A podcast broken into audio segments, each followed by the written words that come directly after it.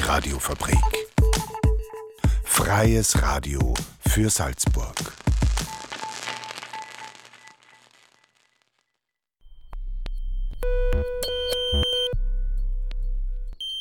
Unerhört. Das Magazin. Offen und vielschichtig. Radiofabrik.at slash unerhört.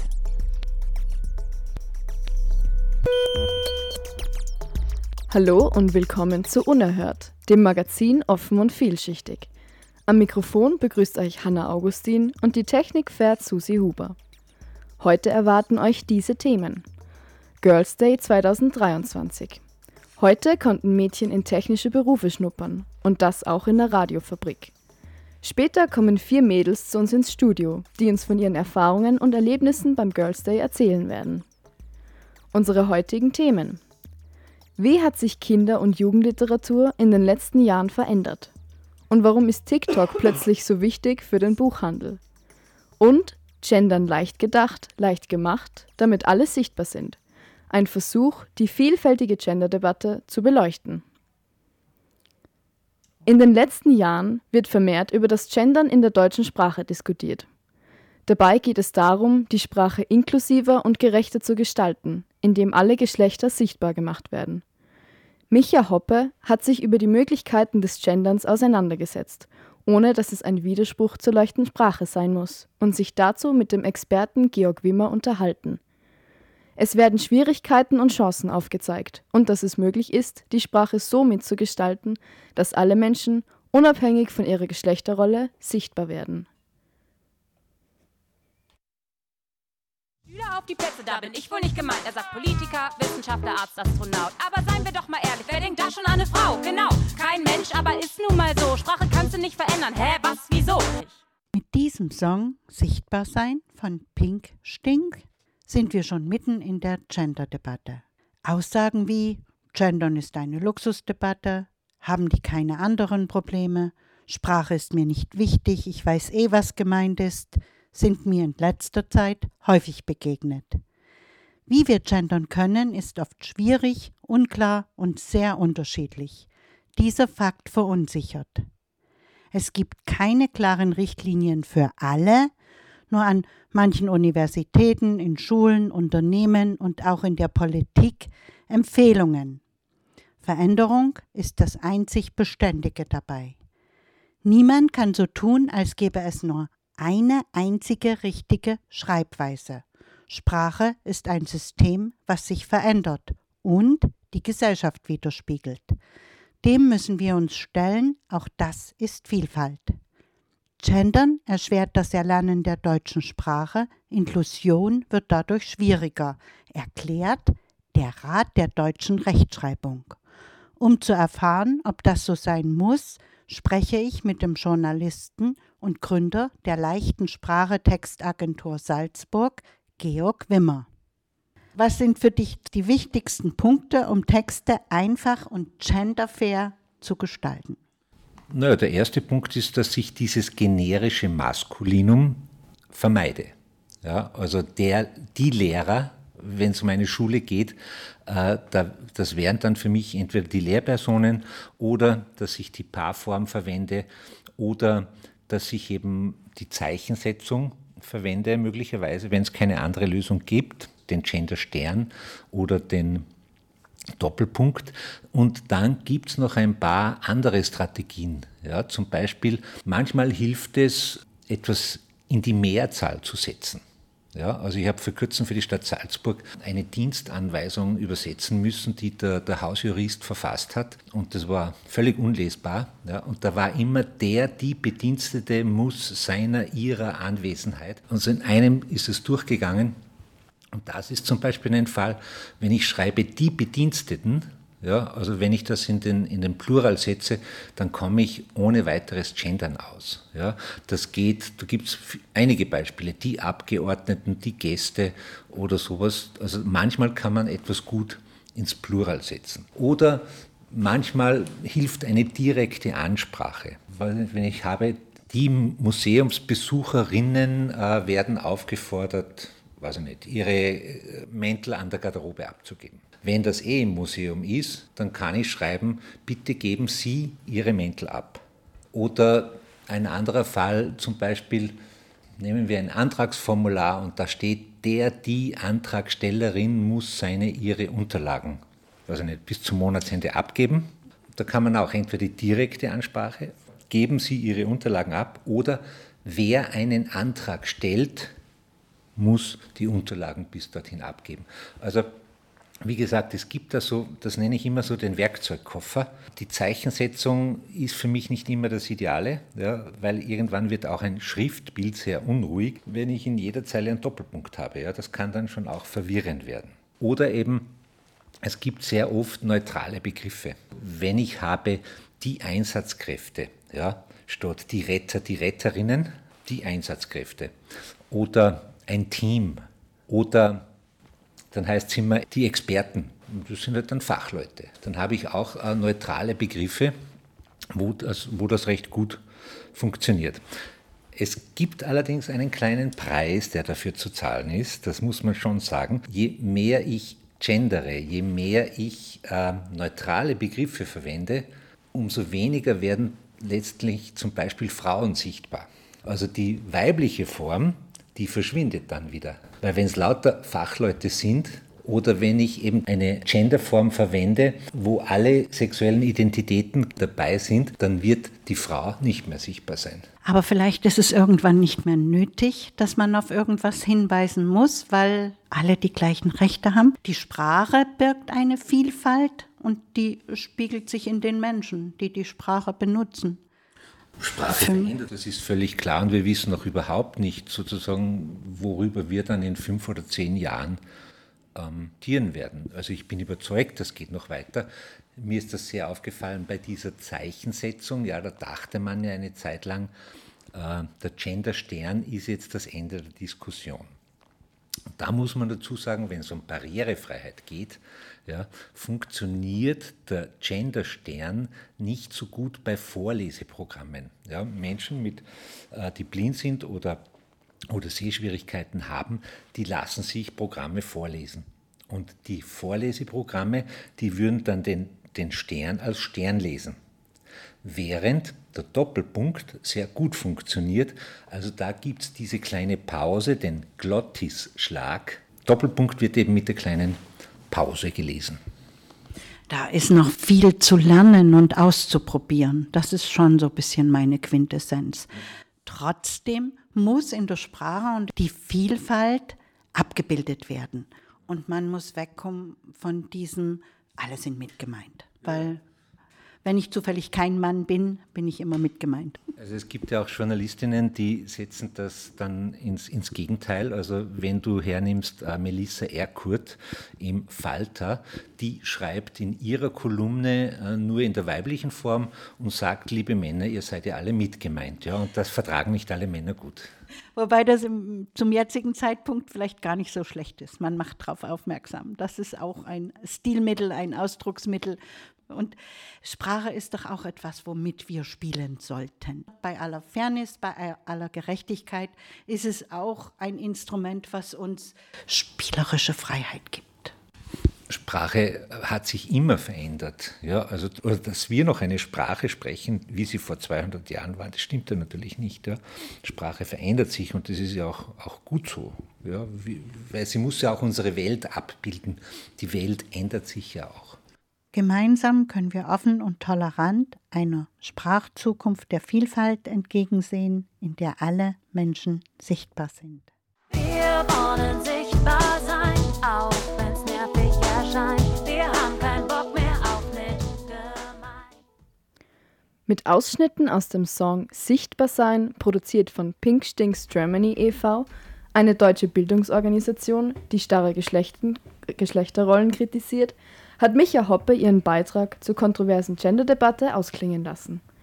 Das gesamte Interview mit Georg Wimmer findet ihr unter radiofabrik.at slash unerhört zum Nachhören. Und nun zum Girls Day 2023, bei dem auch heuer wieder junge Mädchen und Frauen die Möglichkeit hatten, in 150 Betriebe zu schnuppern. Bei uns in der Radiofabrik haben Emilia, Sophia, Dünja und Lea hinter die Kulissen geblickt. Sie sind jetzt zu Gast live hier im Studio. Hallo! Hi. Hallo! Wir freuen uns sehr, dass ihr heute da seid und uns von euren Erfahrungen erzählen werdet.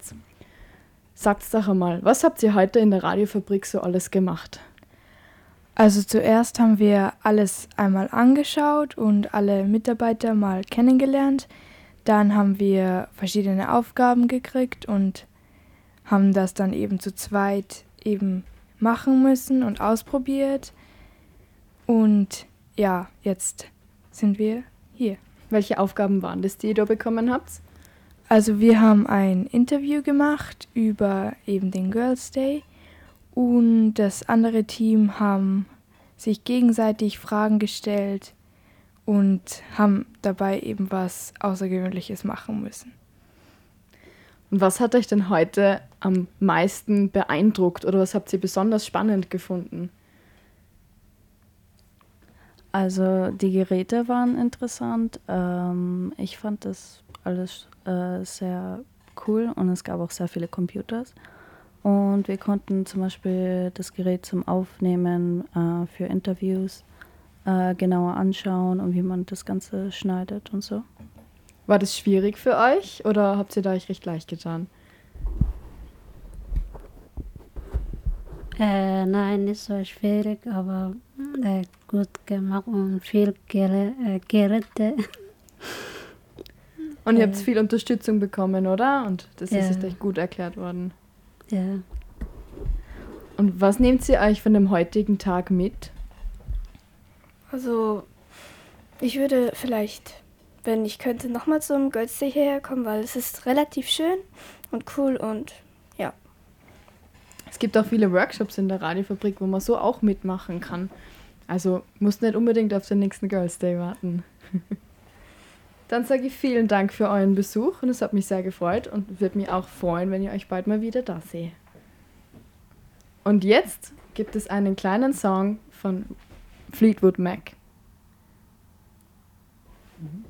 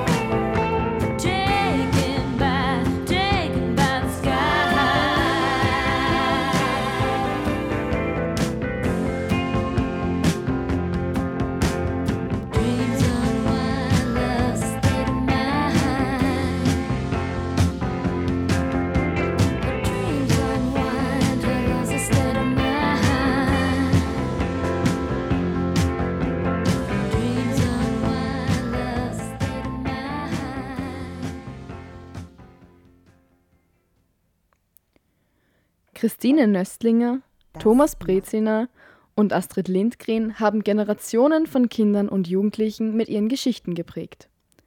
Bevor es TikTok und Computerspiele gab, war das Buch für viele in der Freizeit nicht wegzudenken. Aber wie sieht das heute aus? Lesen Kinder und Jugendliche noch so viel wie früher? Wie hat sich Kinder- und Jugendliteratur in den letzten Jahren verändert? Und warum ist TikTok plötzlich wichtig für den Buchhandel? Michael Harrer hat sich anlässlich des Welttags des Buches am 23. April in der Buchhandlung Motzko in Salzburg umgehört und mit einer Expertin an der Universität Salzburg gesprochen, um genau diesen Fragen nachzugehen. Es kommen viele Kinder, es wird viel gelesen, viel ausgesucht, aber in allen möglichen Bereichen. Also auch die Erstleser mögen gern die Abenteuerbücher nach wie vor oder die Klassiker, die gehen auch immer wieder, wie Astrid Lindgren oder auch wie Enid Blyton in letzter Zeit, die fünf Freunde. Es wird nach wie vor viel gelesen ähm, und in Corona-Zeiten jetzt ist es sogar eigentlich nur mehr worden. Wer das klassische Kinder- und Jugendbuch in Zeiten von TikTok abgeschrieben hat, der täuscht sich ist sich Viktoria Walder sicher. Sie arbeitet in der Buchhandlung Motzko im Salzburger Stadtteil Elisabethvorstadt. Kinder und Jugendliche würden gerne in die bald 90-jährige Buchhandlung mit insgesamt vier Standorten in der Stadt kommen. Für viele ist das Buch eine neue Welt, die mit jeder Seite um neue Eindrücke und Gefühle reicher wird. Eintauchen in die Geschichten des Fantastischen, Gleichaltrigen auf Schritt und Tritt bei der Aufklärung von Kriminalfällen folgen oder mehr über die Vergangenheit erfahren. Das gedruckte Buch kann all das seit nunmehr 570 Jahren am besten. Aktuelle Zahlen des Hauptverbandes des österreichischen Buchhandels bestätigen das. Im Bereich der Kinder- und Jugendliteratur hat es 2022 im Vergleich zu 2019 ein Umsatzplus von 9,4 Prozent gegeben. Sehr beliebt und mitverantwortlich für das Umsatzplus ist laut Walder ein neues Genre. Was jetzt da relativ neu am Markt ist, äh, sind die Mangas und Comics. Also, ich meine, geben tut es schon länger, aber, aber jetzt haben wir da schon einen Trend auch bemerkt, auch bei uns in der Buchhandlung, dass besonders lesefaule Kinder doch gern zu, zu Comics greifen und zu Mangas greifen, weil halt einfach die Kombination von Wort und Bild halt nur mal einen anderen Reiz hat, als wirklich nur eine, eine Seite voll mit Wörtern. Also, die sind definitiv beliebt. Mangas und Comics sind vielen Jugendlichen auch als Filme bekannt. Der Mangel an Text ist bei Mangas nicht per se ein Problem. Für Doris Schönbass von der Universität Salzburg und der Pädagogischen Hochschule bietet dieses Genre auch Vorteile. Ich sehe in diesen Textsorten schon ein großes Potenzial, weil etwa für Jugendliche, die sozusagen eher von audiovisuellen Medien geprägt sind, die schon mehr sozusagen an digitalen Medien hängen als am klassischen Buch, dass die hier auch viel stärker diese Text-Bild-Kombination haben aus der sie ihre Motivation ziehen können. Es ist eine leichtere Einstiegsvariante zum Lesen. Nicht nur Mangas verändern den Markt der Kinder- und Jugendliteratur. In den letzten Jahren hat sich viel getan. Immer mehr Bücher thematisieren Themen wie LGBT, Diskriminierung oder Krieg und das schon für Kinder im Kleinkindalter. In der Buchhandlung Motzko erfreuen sich Bücher zu diesen Themen großer Beliebtheit, sagt Viktoria Walder. Besonders die äh, LGBTQ-Themen sind immer mehr worden in letzter Zeit. Also man findet jetzt auch schon Bilderbücher für Dreijährige, ähm, wo sie zum Beispiel zwei Männer verlieben. Ein bekanntes ist da äh, die Hochzeit meines Onkels Bobby. Da geht es darum, dass ein kleines Mädchen einen Onkel hat, der jetzt einen Mann heiratet und sie findet es ganz toll, dass sie jetzt eben noch einen Onkel dazu gekriegt hat. Also das wird auch ganz kindgerecht auch aufgearbeitet ähm, oder auch schon wirklich über, über Identitätsfindung im Kleinkinderalter, das kommt auch schon alles immer mehr rein. Aber bei den Jugendlichen ähm, Körperideale, Schönheitsideale, eben LGBTQ-Themen, das ist ganz groß im Kommen. Da gibt es wirklich, wirklich viel ähm, Literatur dazu mittlerweile. LGBT steht für Lesbian, Gay, Bisexual und Transgender. Kindgerecht aufgearbeitet wird auch ein weiteres aktuelles Thema. Wegen der aktuellen Situation mit der Ukraine gibt es auch mittlerweile Bilderbücher über den Krieg für Kinder. Äh, zum Beispiel, wie ist es, wenn es Krieg gibt? Da wird eben Krieg kindgerecht beschrieben, soweit es möglich ist, und auch Konflikte generell, wie man es vermeiden kann, wie man als Kind jetzt damit umgehen kann. Also das empfehle ich auch Kindern und Erwachsenen weil einfach auch die Situation aktuell ist und die Kinder das trotzdem mitkriegen. Minderheiten sind aufgrund von gesellschaftlichen Protestbewegungen wie Black Lives Matter häufiger in Kinder- und Jugendliteratur vertreten. Schwarze Menschen oder Mitglieder der LGBT-Community finden in der Literatur Identifikationsfiguren und werden für Kinder und Jugendliche sichtbarer. Das ist wichtig, weil hier einfach die Identifikationsmöglichkeit eine bessere ist und auch zugleich natürlich dadurch die reale Lebenswelt, die Umgebung, das Miteinander abgebildet wird. In beider Hinsicht ist es ein wichtiger Wert auch von Jugendbüchern, dass hier realistisch auch erzählt wird, wie Lebensverläufe sich darstellen können. sagt Schönbass. Sie unterrichtet an der Universität Salzburg und Pädagogischen Hochschule neuere deutsche Literatur und Fachdidaktik Deutsch. Autorinnen und Autoren, die die LGBT-Community zum Thema machen oder offen auf Diskriminierung hinweisen, sehen sich oft Kritik ausgesetzt. Ihnen wird vorgeworfen, zu sehr auf politische Korrektheit zu achten. Mit diesem Vorwurf sind auch Verlage konfrontiert, die Klassiker wie zum Beispiel Pippi Langstrumpf überarbeiten. Für Schönbass macht der gesellschaftliche Wandel eine Überarbeitung notwendig. Manchmal dürfe Sprache aber anecken. Sie findet, dass manchmal die Sprache durchaus auch ein bisschen ja, provozieren darf, dass manchmal etwas vielleicht auch flapsig rüberkommen darf, dass nicht alles immer perfekt und ideal sein muss, sozusagen nicht wie aus dem Deutschbuch heraus. Das, glaube ich, ist sogar sehr wichtig, denn Jugendliche sollen sich damit ja identifizieren können, die sollen ihren Weg zu dieser Literatur auch finden können und seien wir ehrlich, was im Leben ist da jetzt perfekt und ideal? So diese Etikette und dieses Paradetypische ist ja auch im realen Leben nicht da. Jugendliche sprechen ja auch nicht quasi Burgtheaterdeutsch, also wenn da mal Begriffe drinnen sind, die vielleicht etwas dem guten Ton widersprechen könnten, halte ich das für absolut okay. So wie sich der Inhalt der Kinder- und Jugendliteratur verändert hat, ist auch das Leseverhalten von Kindern und Jugendlichen heute anders. Der Weg zum Buch führt nicht wie früher über die Schule oder ein Magazin, sondern über TikTok und andere soziale Netzwerke. Das sogenannte Book Talk zeigt, dass auch Bücher viral gehen können. Accounts wie Pastel Pages oder Amens Books posten Kurzvideos über Bücher, die sie gelesen haben oder lesen wollen. Große Verlagshäuser wie Penguin Books haben ebenfalls einen eigenen TikTok-Account. Auch in der Buchhandlung Motzko ist Victoria Walder auf TikTok aufmerksam geworden. Eins von Englisch-Bestseller war äh, der Roman Heartstopper von Alice Oseman. Ähm, das ist auch eine äh, Liebesgeschichte zwischen zwei Jugendlichen und die wird auf Deutsch gern gelesen, aber auch auf Englisch. Und ich glaube, das ist besonders durch TikTok äh, angeheizt gewesen, weil es dort viel äh, präsentiert worden ist und eben das sogenannte Book Talk nimmt doch äh, Einfluss auf die Buchhandlungen. Maximilia Ortner, Unterstufenschülerin am Musischen Gymnasium Salzburg und Preisträgerin des Bachmann Junior Preises für Literatur, nutzt Book Talks, um neue Buchideen zu bekommen. Aber sie wird auch bei klassischen Anbietern fündig. Also es ist auf jeden Fall sehr einflussreich. Es ist auf Instagram, TikTok und viele andere soziale Medien. Und ja, man findet immer wieder neue Bücher, aber es ist auch so, dass ich eher in die Büchereien gehe und schaue, welche Bücher dort sind. Und öfters findet man auch dann die Bücher, die auf BookTalk eben gesagt worden sind. Junge Leserinnen und Leser wie Maximilia Ortner sind es, die dem heimischen Buchhandel in der Sparte Kinder- und Jugendliteratur ein konstantes Umsatzplus in den vergangenen Jahren beschert haben. Michael Haarer berichtet über Kinder- und Jugendliteratur im Social-Media-Zeitalter. Und das war's auch schon für heute mit Unerhört, dem Magazin offen und vielschichtig.